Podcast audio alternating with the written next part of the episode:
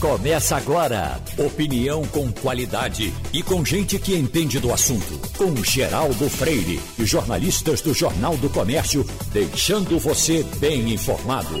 Passando a Limpo. Chegou Passando a Limpo, que tem Eliane Cantanhede, Ivanildo Sampaio, Jamildo Melo e Wagner Gomes. Uh, Ivanildo, vamos falar um pouco das novidades, do bem e do mal com relação às vacinas, se chegam, se não chegam, como é que elas estão agindo. Estou vendo aqui uma informação que acho bem positiva e é bom dizer. Vacinação reduz em 95% mortes por Covid na Itália. Diz estudo, informação oficial e positiva, não é isso, Ivanildo? Bom dia, Geraldo. Bom dia, ouvintes da Rádio Jornal. Bom dia, companheiro de bancada. Informação muito positiva, Geraldo. É, e infelizmente a gente está muito atrasado no processo de vacinação e ainda mais com um problema de falta de insumos para produzir novas vacinas. Mas parece que finalmente é, a, China vai liberar. Tem, tem outra informação, Ivanildo, também com relação a o Rio de Janeiro, que vai liberar as visitas das pessoas que estão contaminadas e doentes pelos que receberam a segunda dose da vacina. Veja que informação importante, porque o camarada fica lá sozinho, ninguém pode chegar perto, aí eu admitindo que um, amigo vacinado, né, um parente vacinado, possa chegar lá e pegar no ombro, ah, eu estou aqui, conta comigo, já vai tornar, humanizar um pouco mais a situação de quem estiver com problema sério com relação a isso. É verdade. E a gente tem visto exemplos positivos aqui no Brasil. São pessoas que vão visitar os parentes, não podem entrar, mas tem um certo alento por parte dos assistentes sociais que estão nos hospitais. Enfim, a gente vai fazendo um trabalho bem feito na periferia. Infelizmente, é, o erro vem do, de início, né, vem de, da falta de vacinas, quando deveria, é, deveria ter sido compradas, não foram. E o plano de imunização é, corre devagar por conta disso. Você que é do tempo das grandes coberturas dos concursos de Miss, Júlia Gama, é uma moça de 26 anos, não, ela tem 27, 27 anos, é brasileira, é, trabalha como atriz na China e foi é, a segunda colocada no Miss Brasil, no Miss Mundo, que aconteceu ontem.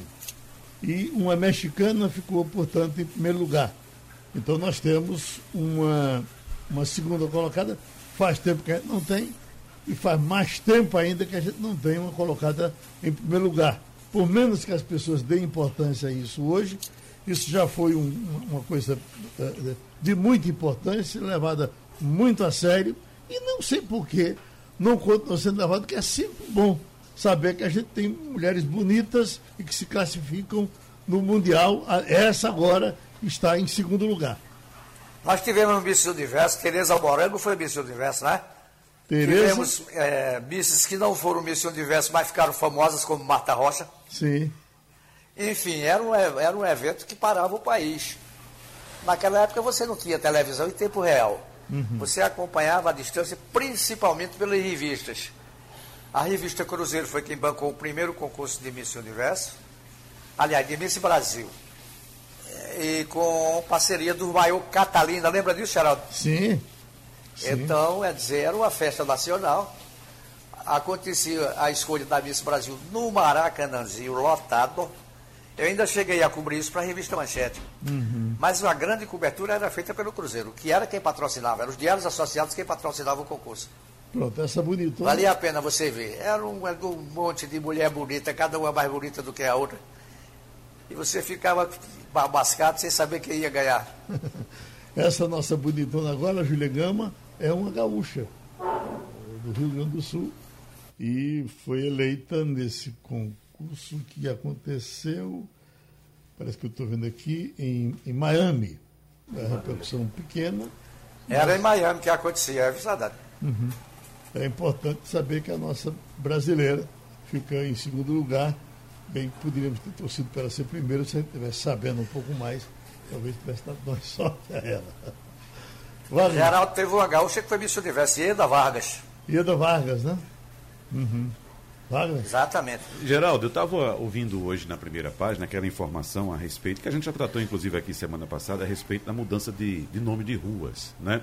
E eu não, não sabia ainda dessa intenção de se mudar também o nome da rua 7 de setembro. Tem outra. Olha, tem outra intenção de mudar o nome da rua da Aurora. Veja só que coisa. Rua da Aurora. Veja só que coisa. Olha, Tarcísio merece todas as homenagens que a gente puder fazer para ele. Merece uhum. todas. Tem história no Recife.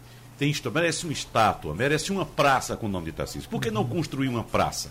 Né? Uma praça com ambiente de leitura com espaço para as pessoas pudessem ler, parar um tempinho na praça, ficar lendo, né? Coloca o nome de Tarcísio, mas mudar o nome da rua 7 de setembro. Pelo amor de Deus. Uma estátua no, no Ô, Geraldo, Geraldo, eu recebi nesse sábado uhum. é, inúmeros telefonemas de amigos meus indignados com esse negócio da Rua Nova. Encontrei com conhecidos, engravatado, casal de amigo meu, não vou falar o nome dele, é um coronel, mas não vou dizer o nome dele porque ele tem cargo público e talvez ele não goste de ser citado. Ele estava indignado, dizendo que tinha escutado o programa e que ia escrever para os jornais é, para que se bancasse uma campanha é, em defesa dessas ruas que nós temos, para que não se troque o nome delas. Que tem tanta coisa aí para merecer é, o nome de, de cantor, de. Eduardo Campos não precisa mais, porque já tem compadres com o nome dele, tem hospital com o nome dele. Para que mexer na Beira Rio e colocar o nome de Eduardo? Ele não gostaria disso. É. Agora interessante. A repercussão foi muito grande. E todas essas ruas, que por coincidência são as ruas que o povo botou o nome, nome que nasceu da boca do povo, exatamente essas que estão condenadas por conta dessa Câmara de Vereadores medíocre. Pode imaginar, Wagner Gomes morre amanhã e a gente bota Rua Velha Wagner Gomes.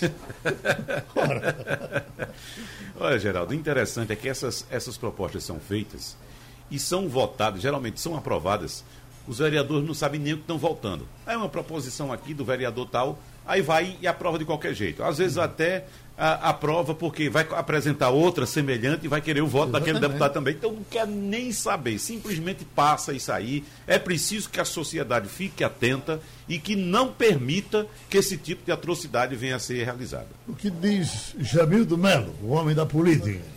É, você me fez lembrar uma oportunidade. Eu estava escrevendo coluna para o jornal durante esse tempo e eu acho que eu me aborreci com uma dessas invenções. Era botar o nome de Arraiz e mais alguma coisa. E essa indignação foi parar no papel. Um dos familiares deu uma nota respondendo assim: Ah, o fantasma de Arraiz ainda assombra muita gente. Eu não tenho nem idade para estar tá no tempo da ditadura mas ele sempre veio com essa conversa de falar de ditadura. E na época se perpetrou mais um nome, mais uma homenagem aí. E a, a minha questiona, o meu questionamento era, a gente está virando uma Bahia, a gente precisa virar feito os baianos colocando o nome de ACM em tudo que é lugar. É um provincianismo absurdo. A gente veja isso faz, eu acho que 15, mais de 10 anos com certeza. E a gente volta no blog Semana Retrasada, a gente registrou aí o nome de Eduardo em mais uma, uma rua, sem necessidade, faz parte de uma guerra de narrativa. Sempre os políticos tentando cravar o nome de seus mitos para que eles não, não morram. Como disse Ivanildo, eu acredito que o próprio Eduardo não gostaria desse tipo de bajulação. Por falar em Bahia, Jamildo, estou lembrando aqui que existia uma localidade encravada no oeste baiano, no Planalto baiano, chamada de Mimoso. Isso, décadas de 70, 80, até o comecinho de 90, existia essa localidade. Eis que alguns produtores rurais foram buscar apoio do governo do estado da Bahia para uh, fazer investimentos, principalmente em irrigação, porque esse polo se tornou hoje um dos maiores polos do agronegócio do Brasil, essa região. E a contrapartida para o apoio do governo do estado da Bahia para investimentos nessa região foi colocar o nome dessa localidade, Geraldo, Sim. que se chamava Mimoso. Botaram Antônio. Eh, eh, Luiz Eduardo Magalhães. Agora imagina o nome de uma cidade, Luiz Eduardo Magalhães. Eu estive, inclusive, Wagner. E ele era vivo ainda, viu? É. Eu estive numa reunião uh, na inauguração da Maricéia, lá em, em, na, na Luiz Eduardo Magalhães, ali uma, uma região riquíssima. Riquíssima, riquíssima. Próspera. E, É.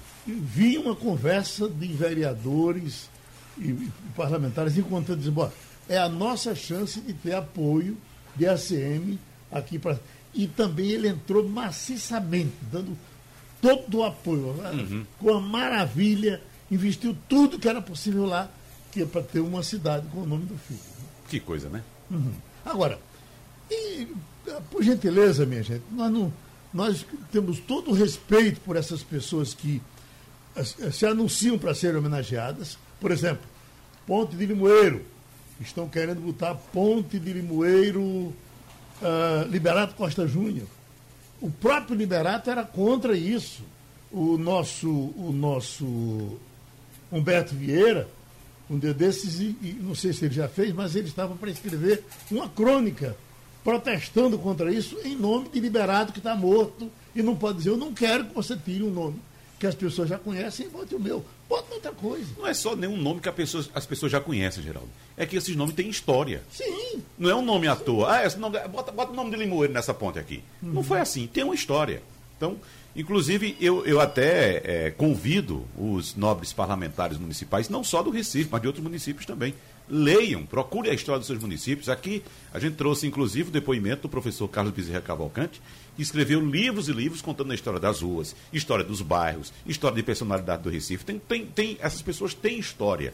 Você simplesmente mudar o nome, você está simplesmente rasgando a história de forma absolutamente ignorante. em plena efervescência das chuvas que dominavam no Recife, no estado de Pernambuco, a gente ouviu o doutor Flávio Figueiredo, diretor técnico de engenharia eh, da Compesa, sobre as barragens.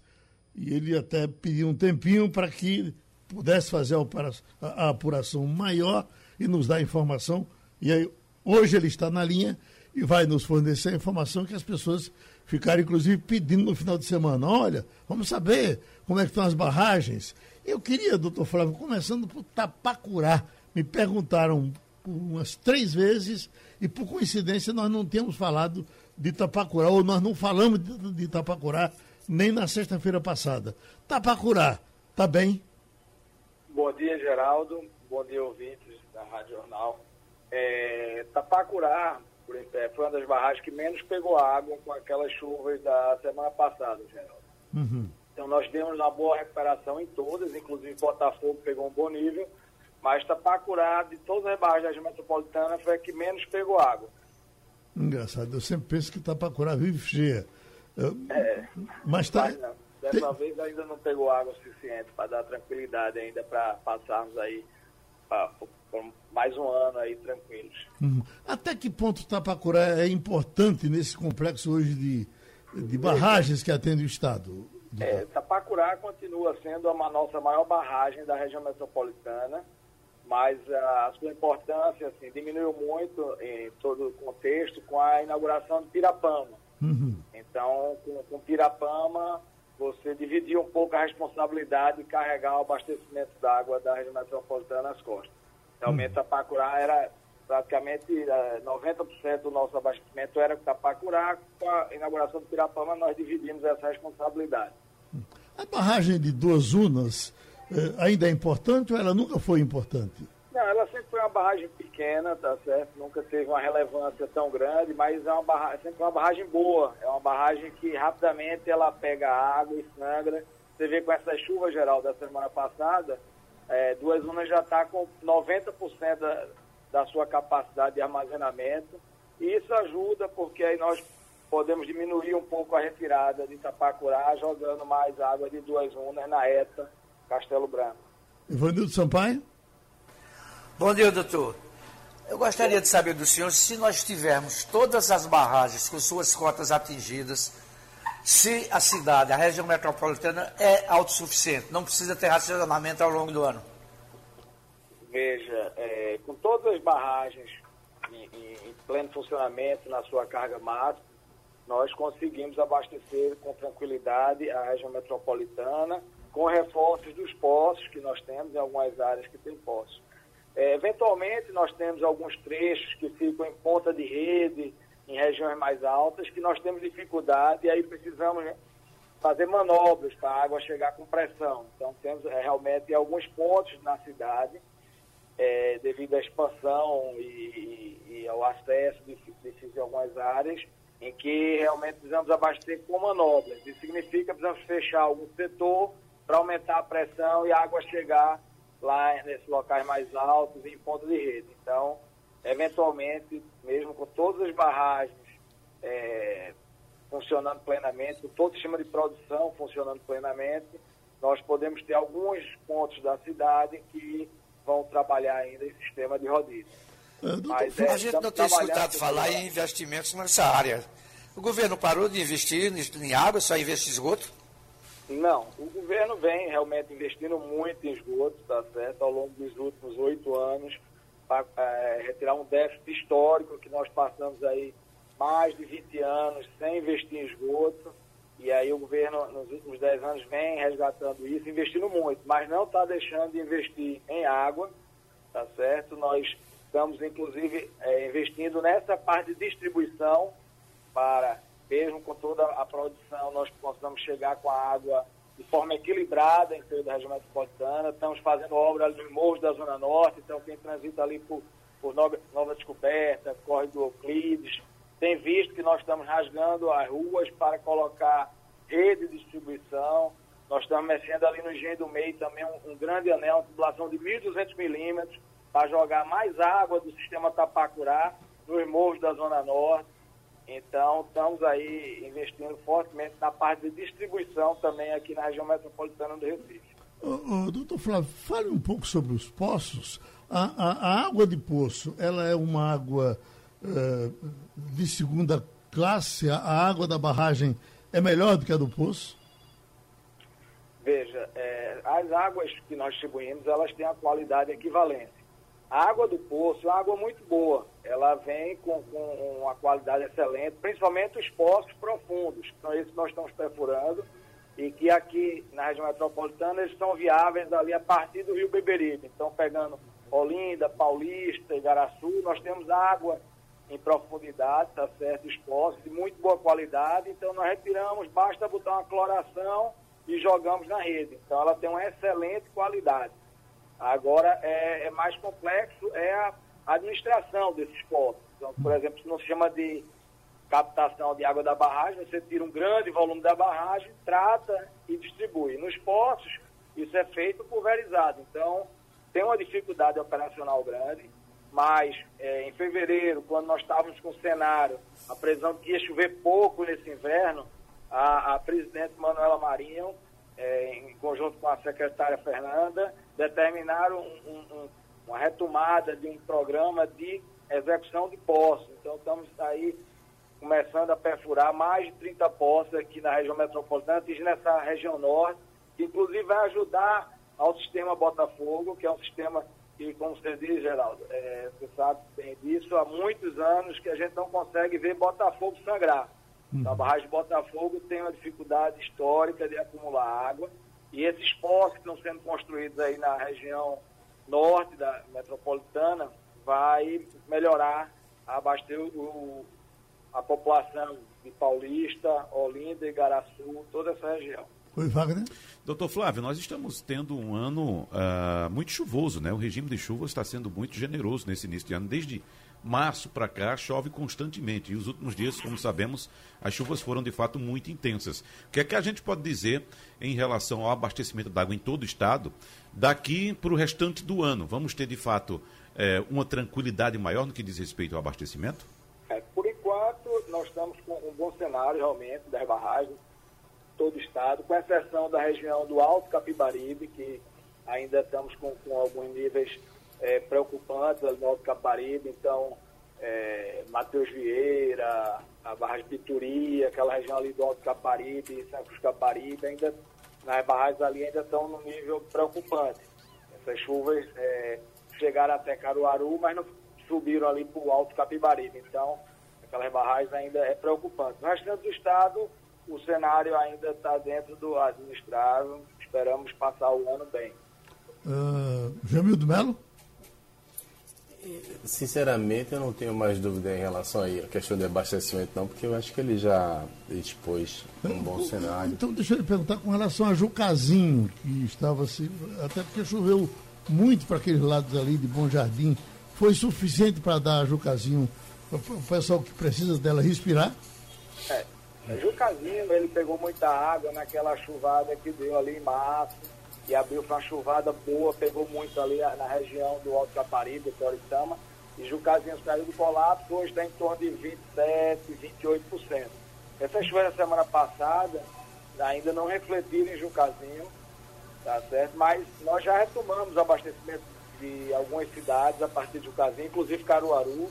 Então nós, nós já estamos reforçando o abastecimento de Caruaru com água retirada de Jucazinho enquanto não chegamos lá com a doutora do Agreste para levar a tão sonhada água do Rio São Francisco para Caruaru. Pronto, vamos agradecer ao engenheiro Flávio Figueiredo a contribuição com o Passando a Limpo. Estamos com o doutor Paulo Perazzo, advogado previdenciarista.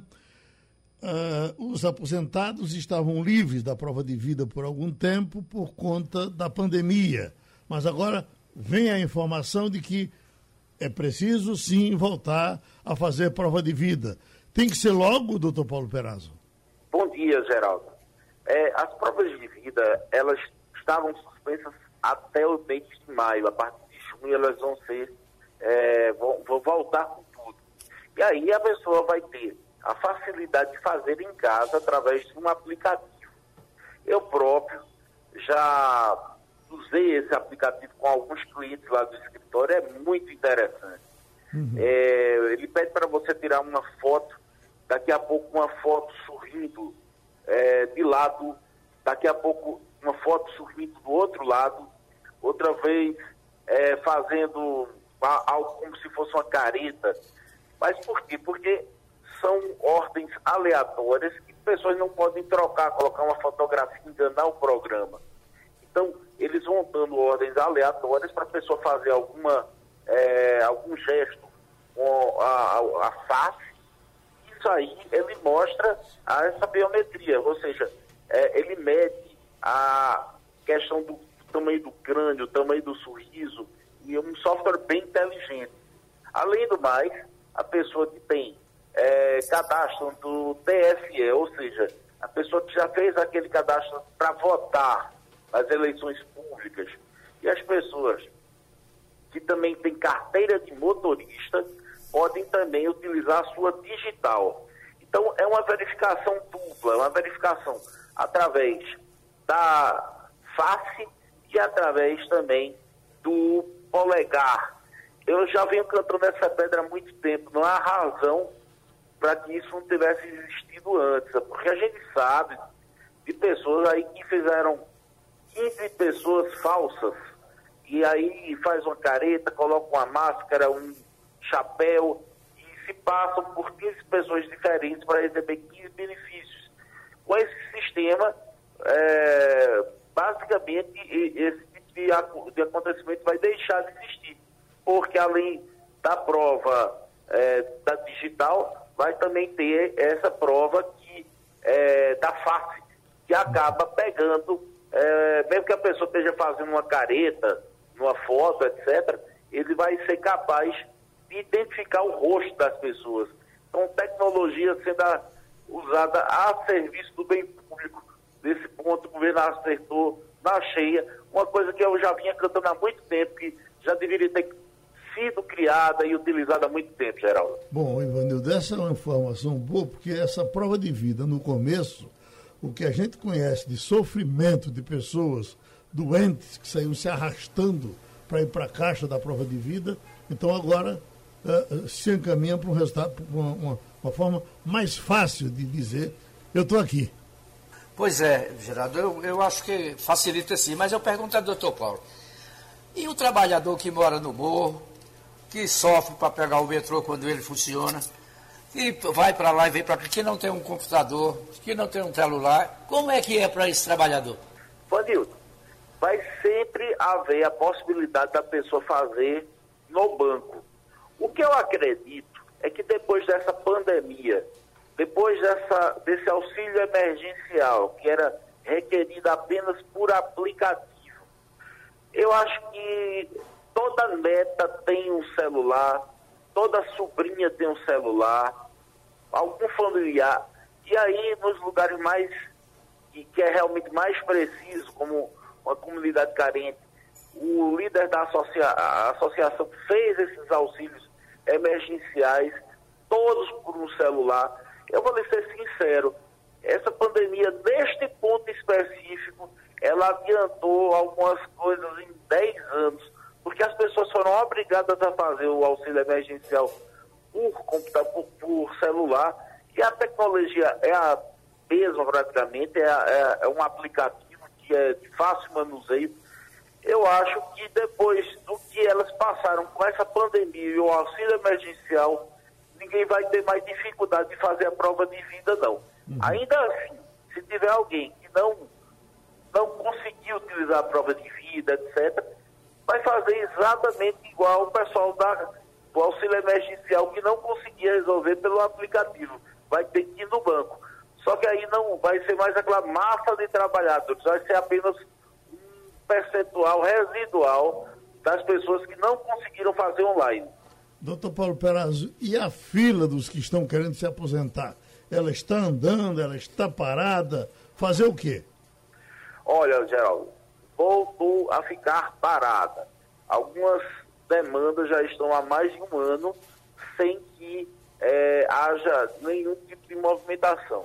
A história era que é, agora nós temos metas para cumprir, vai ser muito mais fácil trabalhar em casa do que trabalhar no balcão do INSS. Lá a gente tinha horário para trabalhar. E em casa nós temos metas para trabalhar. Então, entusiasmaram bastante com essa história de ficar em casa. Aos poucos, o começo foi até bom, mas aos poucos a gente está sentindo a lentidão voltando novamente. Então é bom começar é, as associações de aposentados e a sociedade em geral fazer pressão, porque da outra vez esse atraso foi infelizmente por causa de, um, de uma gratificação. É, Fala-se que esse dinheiro acabou da gratificação por processo extra analisado, mas a gente não pode ficar nessa, nesse linga-linga pro resto da vida. Então, se foi para casa, está em casa, está trabalhando de acordo com seus horários, tem que ser como na justiça, que está exigindo metas bem é, factíveis. Mas, infelizmente, está demorando sim. Algumas coisas poderiam ser resolvidas em um mês, estão levando aí seis, sete meses, um ano para poder ser resolvidas. Infelizmente, eu tinha falado também né, do INSS alguns meses atrás, que estava rápido, mas agora a reclamação geral é que voltou à espera virtual novamente. A informação do doutor Paulo Perazzo aqui no Passando a Limpo e não para de repercutir a questão dos super salários aprovados assim, nas coxas, no Planalto, para dar aumento a ministros. É, no meio do povo há uma repercussão grande, mas eu ainda não vi uma repercussão, eh, a, a repercussão entre os políticos. Uma crítica de um parlamentar, alguém dizendo que vai à justiça uh, para mudar o, o, o, rumo dessa prosa. Não repercutiu, Jamildo?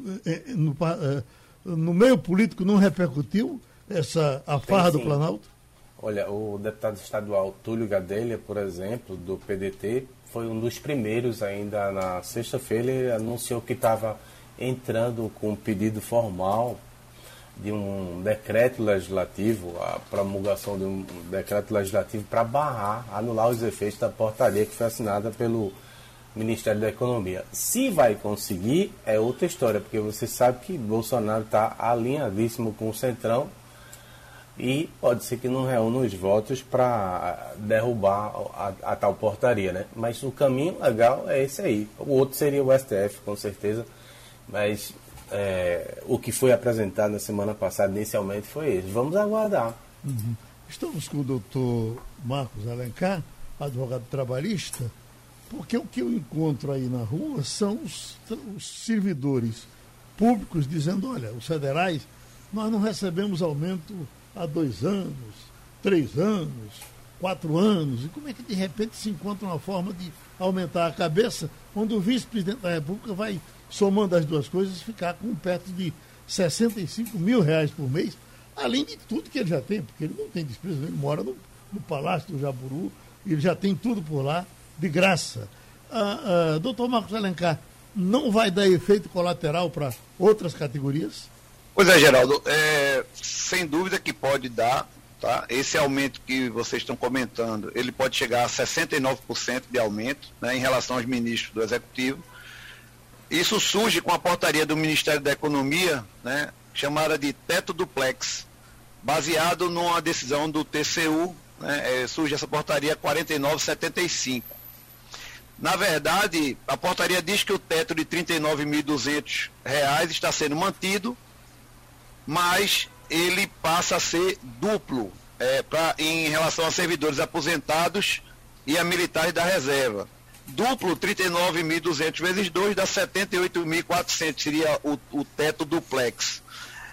A grande discussão é que, analisando a questão legal, o Supremo Tribunal Federal ele já disse que servidores que acumulam cargos efetivos, é, e o TCU se baseia nessa edição do STF, é, por exemplo, professores, médicos, eles não podem ficar sem receber a remuneração integral. Então, por isso que admite-se essa exceção. Porém, em agosto de 2020, o Supremo Tribunal Federal disse, de forma diferente, que o teto deve ser considerado mesmo que haja soma de pensão e remuneração. Então aí nós temos uma confusão instalada. A minha posição, eu sou muito de, nesse momento de confusão, irmos, irmos pelos princípios. Né? Então nós temos aí a responsabilidade fiscal, o espírito da Constituição Federal, que é sim criar um teto de 39.200 e não um duplex, e não há ressalva né, para separar aposentadoria de remuneração. Nós vivemos num país que o salário mínimo é de R$ 1.100.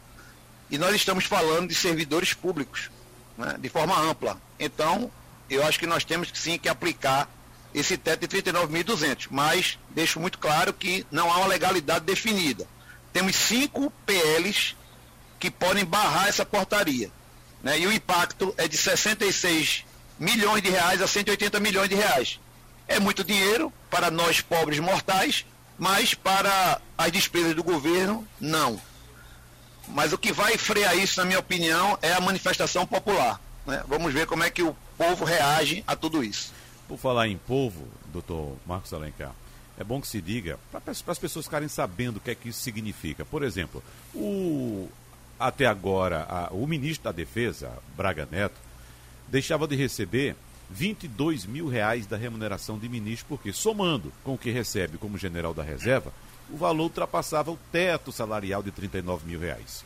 Então, agora mudou, né? Por exemplo, o ministro da Casa Civil, Luiz Eduardo Ramos, vai receber 27 mil reais a mais do que recebia. Imagine o que é você chegar em casa e dizer, olha, vou receber 27 mil reais a mais no contra-cheque esse mês. Veja que maravilha, estamos falando a mais. 27 mil reais. Agora, é, é, eles tinham um corte maior, né, por causa do teto. Agora, esse debate para mudar a forma como o teto é calculado, doutor Marcos, começou no Ministério da Defesa, no próprio Ministério da Defesa. A Advocacia Geral da União e a Secretaria Geral da Presidência da República e o Ministério da Economia também participaram das discussões, mas tanto os técnicos da economia quanto os da, do órgão central do sistema de pessoa civil da administração foram contra.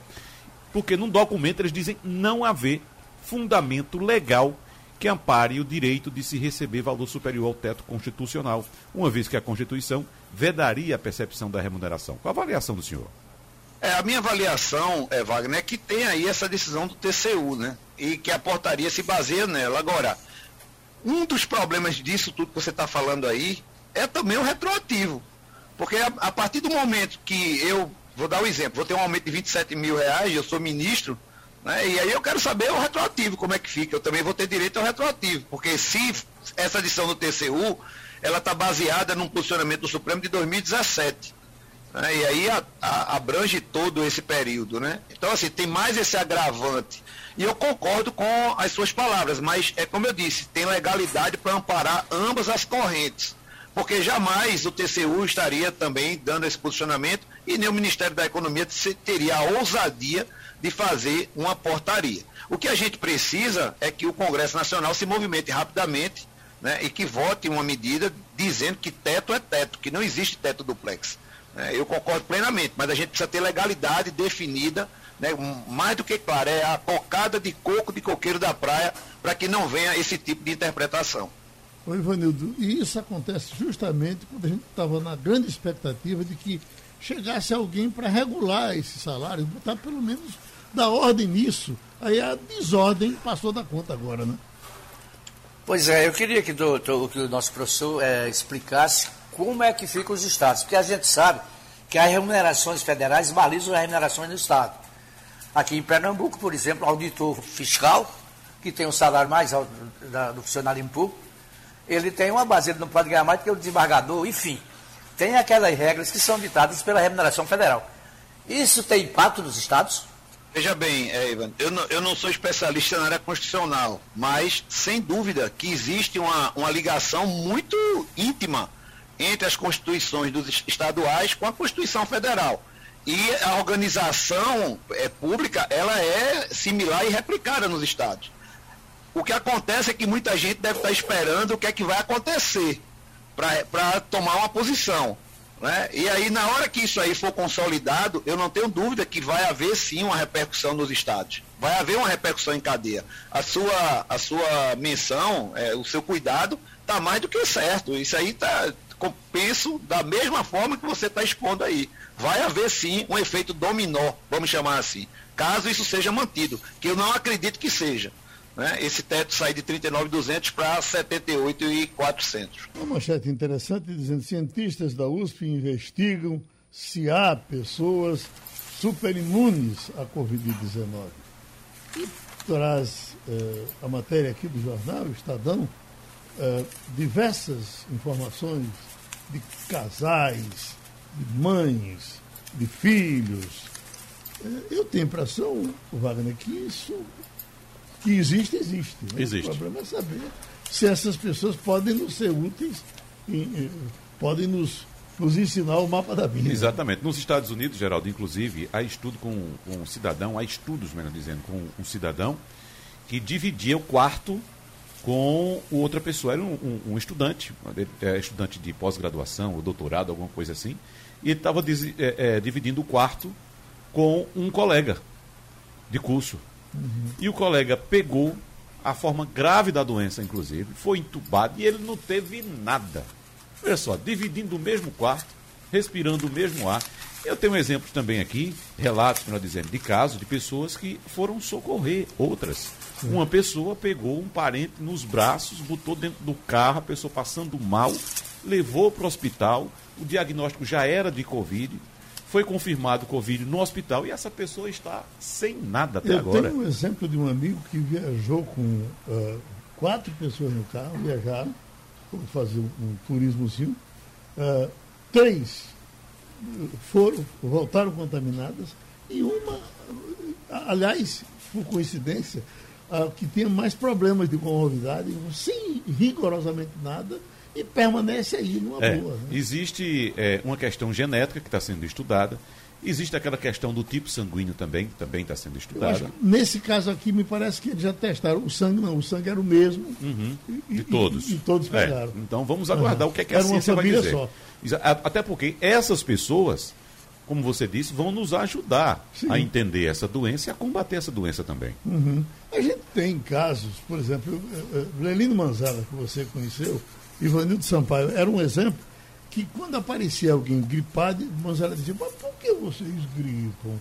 Eu nunca tive gripe, não. E, e Manzella realmente, na história dele inteira, ele nunca teve uma dor de garganta. Ele nunca, quem de nós não já teve que parar um dia porque a garganta não deixava? Com Manzella isso não aconteceu. Viveu e morreu sem uma gripe nem uma dor de cabeça. Entendeu, Anildo? É verdade. Eu trabalhei com. Trabalhou, trabalhamos juntos com um grande profissional que também não adoecia, não, né? Era Roberto Tavares. Sim. Roberto foi é, diretor adjunto do Jornal do Comércio na minha época. Por mais de três anos ele nunca faltou um dia. Uhum. Trabalhava todos os dias, não tinha dor de cabeça, não tinha enxaqueca, não tinha absolutamente nada. Eu nunca vi um negócio daquele. Nós já estamos com a Eliane Cantanhede. Eliane, nós há pouco entrevistamos aqui uh, um advogado trabalhista em cima dessa questão da farra dos salários no Planalto. E é, o que eu estou achando interessante é que a gente não teve nenhuma reação de centrais sindicais, o pessoal da CUT não diz nada, até reclamando que há, há, há anos algumas categorias de servidores públicos não tiveram aumento. É, eles estão esperando para dar o pulo do gato um pouco mais na frente, já já eles vão reagir, ou ficaram estupefactos com o que aconteceu e vão deixar para lá, Eliane?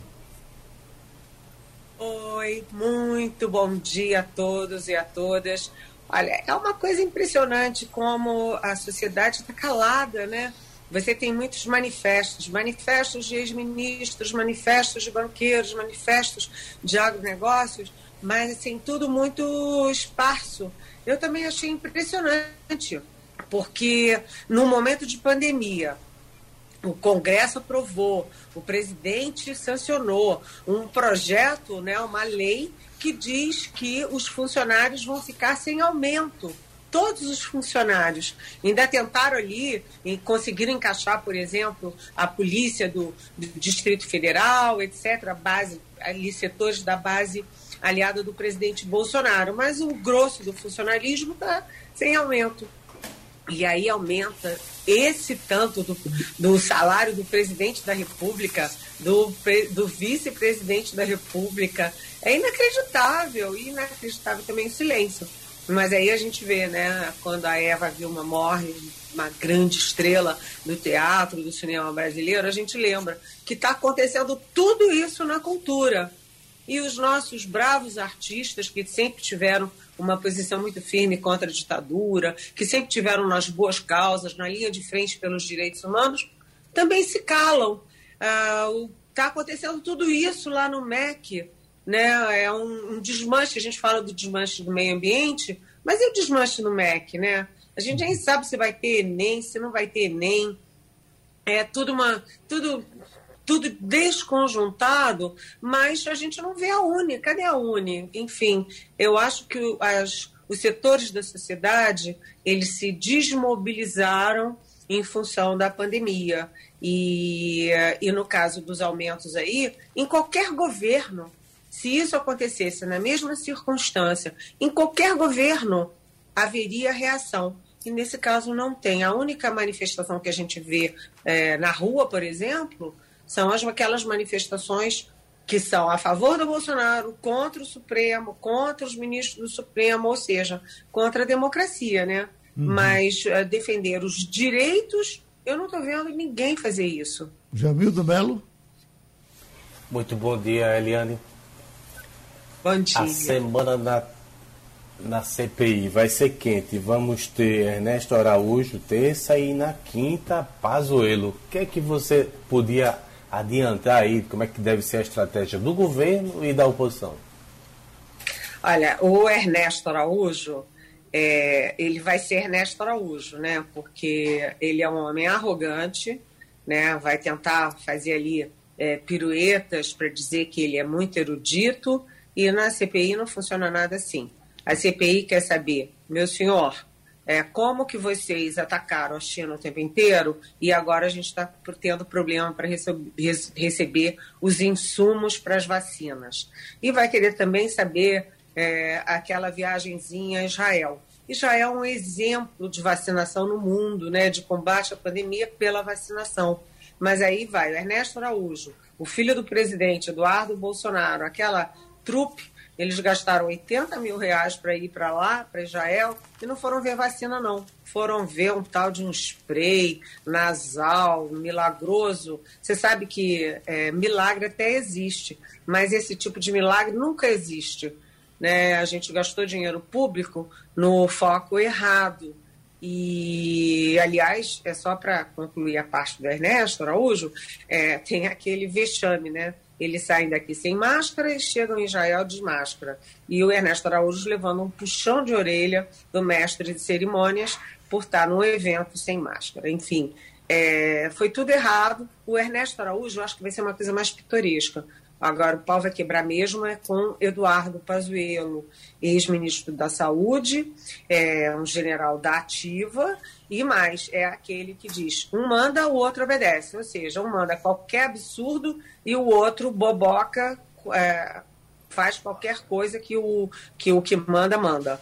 E... Um, a decisão do Supremo da, da sexta-feira do ministro Ricardo Lewandowski, que foi uma decisão é, foi até simples do ponto de vista assim do, do, da, da forma, mas foi muito foi uma grande engenharia jurídica no conteúdo, porque o Ricardo Lewandowski não podia dizer, olha, pode ficar calado sim, não pode ficar calado não, porque já tem muito precedente do Supremo permitindo que testemunhas e investigados de CPIs fiquem calados. Então ele não podia dizer, olha, não pode ficar calado, não, tem que falar tudo. E ele conseguiu um chamado meio termo muito inteligente, que é o seguinte: o Pazuello não precisa criar provas contra ele, incriminar a ele mesmo, que já responde a processos ali por causa, por exemplo, da falta de oxigênio em Manaus.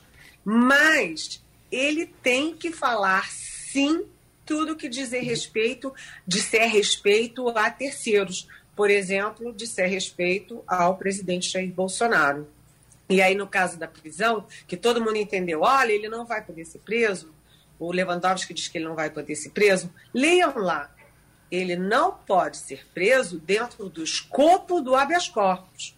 Mas se ele não falar a verdade, se ele mentir, no caso de terceiros que ele é obrigado a falar, ele está sujeito sim à prisão é, em flagrante. É improvável que isso aconteça, até porque teria um impacto político muito forte, mexer com forças armadas, não, enfim, não é, é, não é o que se espera. Mas de qualquer jeito, imagina, muito assunto, né, gente? Pazuello tem que falar de vacina, de como o Bolsonaro boicotou as vacinas, de como o Bolsonaro boicotava as máscaras, de como o Bolsonaro boicotava é, o isolamento social e como foi montada a equipe do Ministério da, da Saúde no meio da pandemia. Um monte de militar que não entende nada de SUS, de curva epidemiológica, e que não soube nem avisar o governo que tinha aí uma no horizonte uma possibilidade de, de segunda onda, que foi o que aconteceu e pegou o Ministério da Economia de calças curtas. Então, semana explosiva na CPI. Vamos ver se ele vai querer ficar calado o tempo inteiro, porque pode dar rolo lá na CPI. Ô, ô, aqueles militares todos que eram anunciados, saíram com ele ou continuam no Ministério? Eles foram saindo, né? Inclusive, uhum. o Elcio Franco, que era o, o segundo dele, que era muito arrogante, que era o homem também que fazia o jogo político, que atacava o Dória, o João Dória, governador de São Paulo e tal, ele já saiu e ele já vem sendo citado é, por depoentes da CPI. Então, o Marcelo Queiroga, eu não sei se ele demitiu todos, porque eram duas dezenas, né? A gente para burro, não sei se ele ele não, ele não demitiu todo mundo, mas assim, os da cúpula, o Marcelo Queiroga tirou. O Marcelo Queiroga é uma figura curiosa porque ele é muito, é, como vocês dizem, né, ensaboado, né? Ele fica ali em cima do muro, ele não acusa tal, mas ele sempre arranja um jeito de dar um, um beliscão no Dória, no Butantan, na Coronavac, assim, tipo assim, prestar serviços para as causas ou não causas do presidente Bolsonaro. Uhum. Ivanildo Sampaio. Bom dia, Eliane. É, está Olá. cada vez mais perto o dia da saída do ministro Marco Aurélio do Supremo Tribunal Federal. Segundo a imprensa especula, há uma briga interna na família Bolsonaro para indicar o novo ministro. A primeira-dama tem um candidato, o filho 01 tem outro, o filho 02 tem outro, eu não sei se o 04 tem, mas esses três aí tem. Quem ganha essa guerra? Eu, inclusive, Ivanildo, só, só, só, te acompanhando, Ivanildo, eu ontem estava acompanhando até uma foto dos dois lado a lado e disse que o pastor Malafaia está em cima também para que a promessa de que entre o advogado da AGU seja cumprida. Pois não, Eliane? Olha, gente, é, eu não tenho bola de cristal, né, para saber, e é difícil entender essa família Bolsonaro, né, a família é, das armas, essas coisas todas que não são muito a minha praia, né, eu sou meio, meio não, totalmente contra armas, mas enfim, é, o presidente Bolsonaro se comprometeu publicamente a é, por alguém é, terrivelmente evangélico. Então está uma guerra para saber quem é mais evangélico, quem não é. O fato é o seguinte: é, todos eles vão brigar, brigar, brigar, brigar, e na última hora quem vai decidir mesmo é o presidente Jair Bolsonaro. Eu vejo sim uma articulação muito forte para o André Mendonça. O André Mendonça é aquele pastor evangélico, é, foi à AGU, depois foi ministro da Justiça, voltou para a AGU, que é a Advocacia Geral da União. Ele presta serviços claramente ao, ao presidente Bolsonaro, né? O presidente Bolsonaro, ele é um pazuelo na, no, no, na área jurídica. Um manda, o outro obedece, e ele sempre obedece. E ele é bonzinho, né? A família gosta, enfim, tem uma pressão. Eu acho que o que dá para dizer nesse momento é que o procurador-geral Augusto Aras anda em baixa nesse processo. Eu até ando conversando com ele, ele tem tomado umas decisões importantes, como, por exemplo, contra o, aquela delação premiada do Sérgio Cabral, que pega o Dias Toffoli, né? Então, na sexta-feira, o Aras já tomou essa decisão, né, de que a decisão desqualificando a, a delação premiada do Sérgio Cabral, ou seja, favorecendo Dias Toffoli. É, eu acho que o Aras, neste momento, está é, tá fora do páreo. Mas quem está mais forte é o André Mendonça. E aí a gente sempre põe aquele cuidadinho na fala da gente, que é o seguinte: tem que ter cuidado, porque hum, o presidente Bolsonaro gosta de surpreender. Então, ele pode estar tá aí com uma carta na manga que ninguém espera. E na hora H reúne a família e diz: olha, tudo bem, mas eu que tenho a caneta BIC e eu não abro mão da minha autoridade, como ele vive gostando, né? Gosta de dizer publicamente. Eliane, só um detalhe, quando o Boris Casoy estava saindo do SBT e estava indo para Record, Milô Fernandes eh, fazia aquela, aquelas, aquelas crônicas na Veja, ele botava, botou assim, eu só quero saber o que, é que ele acha da fogueira santa de Israel. Aí eu estou pensando agora é o seguinte: esse próximo ministro ligado a Malafaia, o que é que ele acha do projeto de casa própria que Malafaia tem? Inclusive coloca na internet, você dá tanto dinheiro para a igreja e depois Deus lhe dá casa. Mas deixa que Wagner Gomes quer falar com você. Eu vou continuar ainda no, no Supremo, Eliane, porque nós sabemos que o STF e a Procuradoria-Geral da República derrubaram a delação premiada que estava sendo usada para investigar o ministro José Antônio Dias Toffoli. Só que o ministro Faquim do Supremo autorizou a Polícia Federal a usar dados de duas operações relacionadas à Lava Jato, lá do Rio, em uma apuração preliminar que resultou no pedido de inquérito contra Dias Toffoli. Então, essas informações foram utilizadas para embasar, inclusive, o relatório da Polícia Federal, é, que diz que é preciso apurar o suposto crime de corrupção do ministro em venda de decisões judiciais, Eliane. Pois é, é uma questão aí da cronologia naquele momento que o Faquin decidiu, né, o Faquin ainda estava se sentindo ali, ah, vamos defender a Lava Jato, vamos defender a moralidade, vamos defender não sei o quê, e ele tomou essa decisão que, como você diz, com toda razão, é, foi com base nessa decisão do Faquin que a Polícia Federal fez buscas e apreensões ali em, em áreas enfim, da, da, do Dias Toffoli, da família dele, e chegou à conclusão de que cabia sim um inquérito né, contra o Dias Toffoli por venda de sentença, né, por venda de sentença envolvendo prefeitos do Rio de Janeiro e envolvendo o escritório da mulher dele, que é advogada em Brasília. É, mas depois que o Faquin fez isso, ah, o que prevalece lá no Supremo, na PGR e em Brasília é que não está na hora de você é, pegar como alvo um ministro do Supremo, principalmente o Dias Toffoli, que é o ex-presidente, né? Foi o último presidente antes do Fux.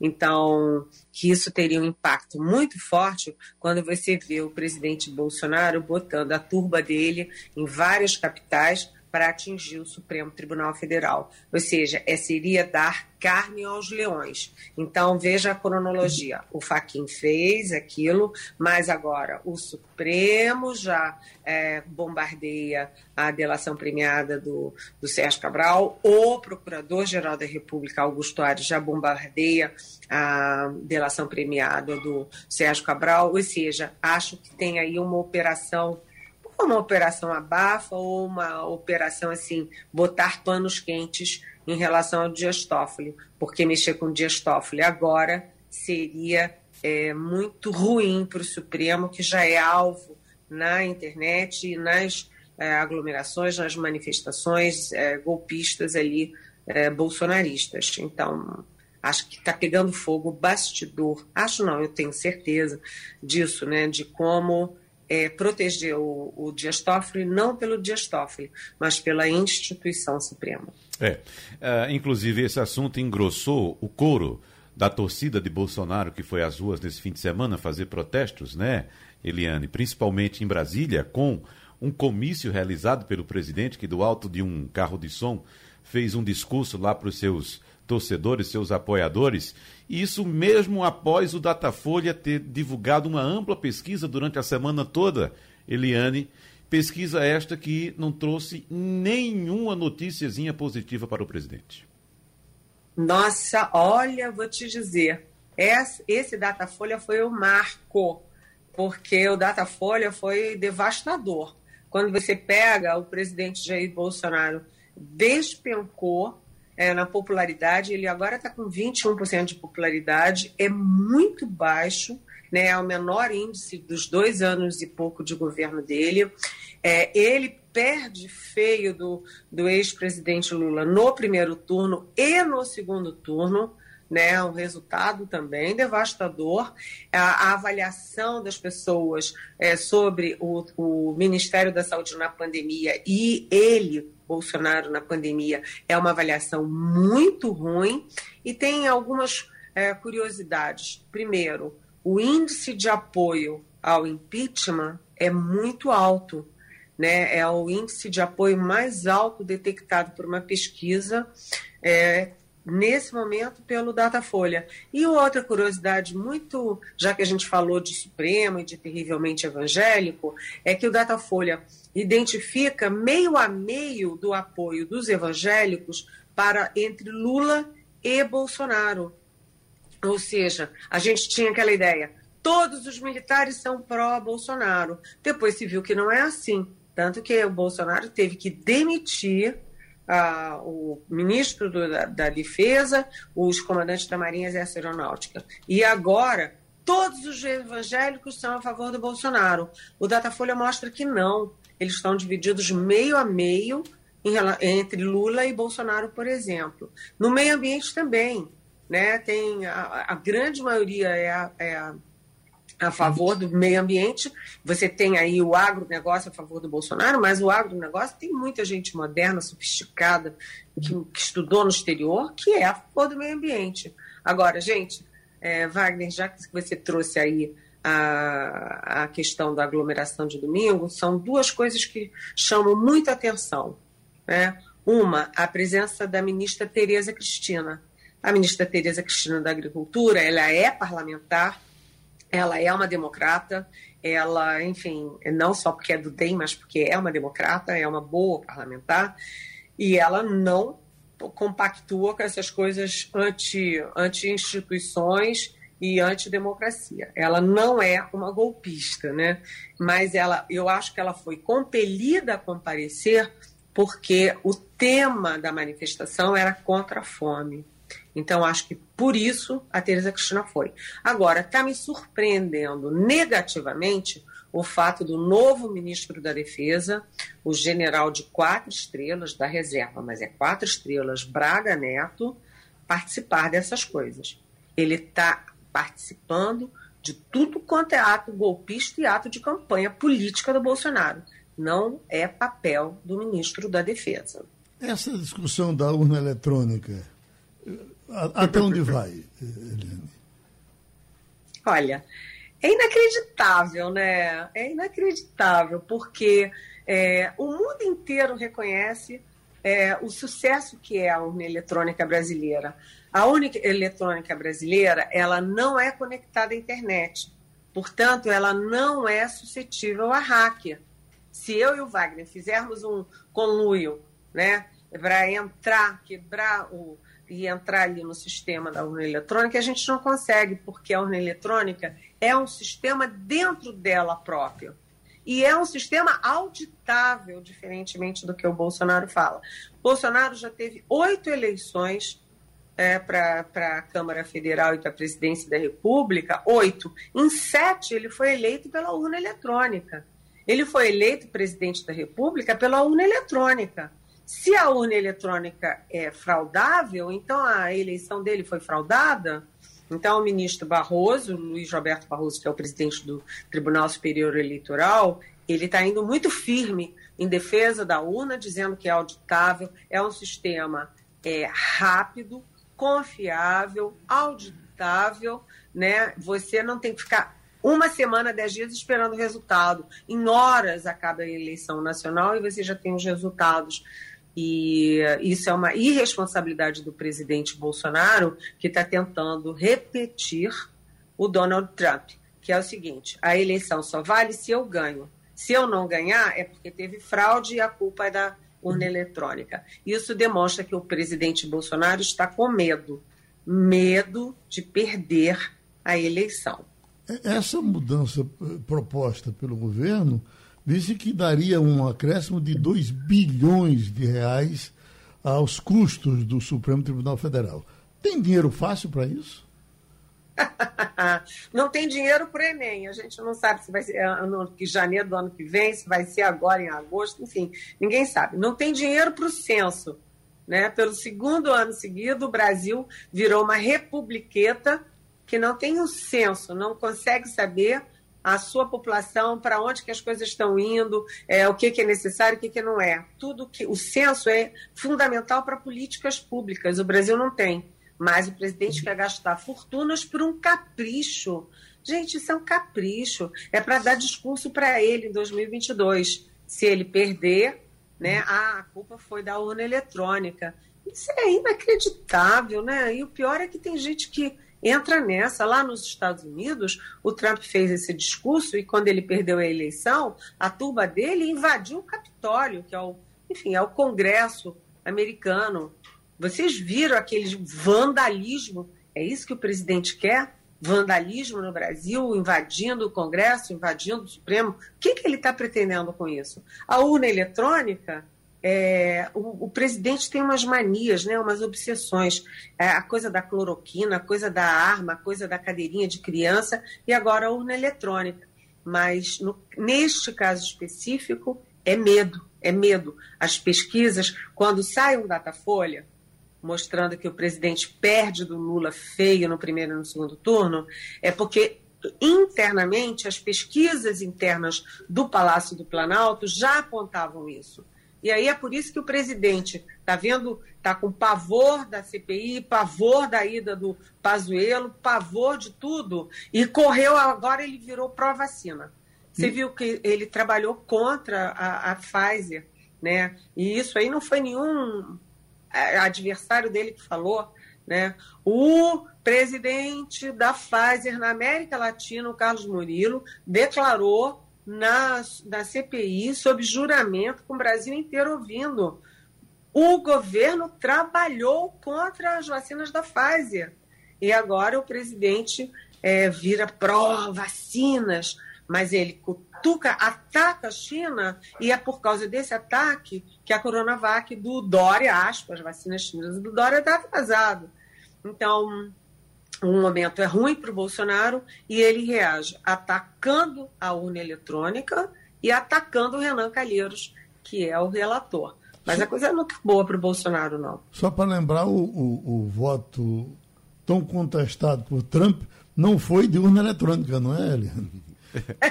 pois é, pois é. A estratégia era a mesma, uhum. mas o voto lá, que eles questionaram e puseram gente para invadir o Capitólio, não era urna eletrônica, não. Se tivesse urna eletrônica, aliás, ficava mais difícil. É por isso que o Bolsonaro quer acabar com a urna eletrônica, porque é mais difícil ter esse discurso da fraude, então ele quer botar urna, é, imagina, cédula de papel num país imenso como esse, né, com 210 milhões de habitantes, ele quer botar urna de papel, é, cédula de papel exatamente para fazer como Trump, dizer que teve fraude. Fraude. Eliane, só para a gente uh, encerrar, a gente não pode deixar de lembrar aqui, né? Você já citou Eva Vilma, mas a gente não pode deixar de lembrar também a tristeza que foi a morte do prefeito de São Paulo, Bruno Covas, e a sina da cidade de São Paulo de ser governada pelo vice, não é, Eliane? Nossa, olha, sinceramente, foi muito triste, muito triste a morte do Bruno Covas, porque tem vários efeitos, né? Tem vários reflexos. O primeiro é um reflexo é, na capital, porque é, a capital de São Paulo é, enfim, é a maior capital, mais rica capital do país, é o quinto orçamento da República e é uma alavanca né, política para todo mundo. Então, é, deixa a descoberto. Ninguém sabe quem é esse vice, o Ricardo Nunes, que é um empresário da área aí de de produtos contra pragas e tal, ninguém sabe, ele não está no radar, ninguém em Brasília conhece o Ricardo Nunes, que assume um, uma potência que é a Prefeitura de São Paulo. É, então tem um problema administrativo em São Paulo, tem um problema político, porque o PSDB já está muito machucado, foi muito ferido com essas descobertas contra o Aécio Neves, perdeu os melhores quadros da sua bancada federal nas últimas eleições, ou seja, está um bate-cabeça e o Fernando Henrique, que é o grande líder, já está com uma idade muito avançada. Né? Então, o, o Bruno Covas, aos 41 anos, era uma renovação. E, além disso, tem o seguinte, né? tem a questão da família. Eu conheci bem o Mário Covas, grande político, né? Foi um grande constituinte, prefeito, governador, candidato à presidência na primeira eleição direta, e agora ele está sem herdeiro na política, porque o Bruno Covas, o céu era limite. Né? Quem está na prefeitura de São Paulo já se transforma naturalmente numa, é, numa, num político nacional. Você vê que foi a trajetória do próprio Mário Covas, que foi prefeito, governador, senador, candidato à presidência, José Serra, que também é, é prefeito, governador, senador, candidato à presidência, ministro. Então, é uma perda enorme para a política brasileira e também para a família Mário Covas, com quem a gente aqui se solidariza e manda um abraço apertado e lamentando profundamente uma morte tão prematura de um político tão hábil, tão negociador, tão do bem. Todo mundo gostava do Bruno Covas. Bom, uma semana tranquila para todo mundo. Um abraço, Eliane. Terminou o Passando a Limpo. Você ouviu opinião com qualidade e com gente que entende do assunto. Passando a Limpo.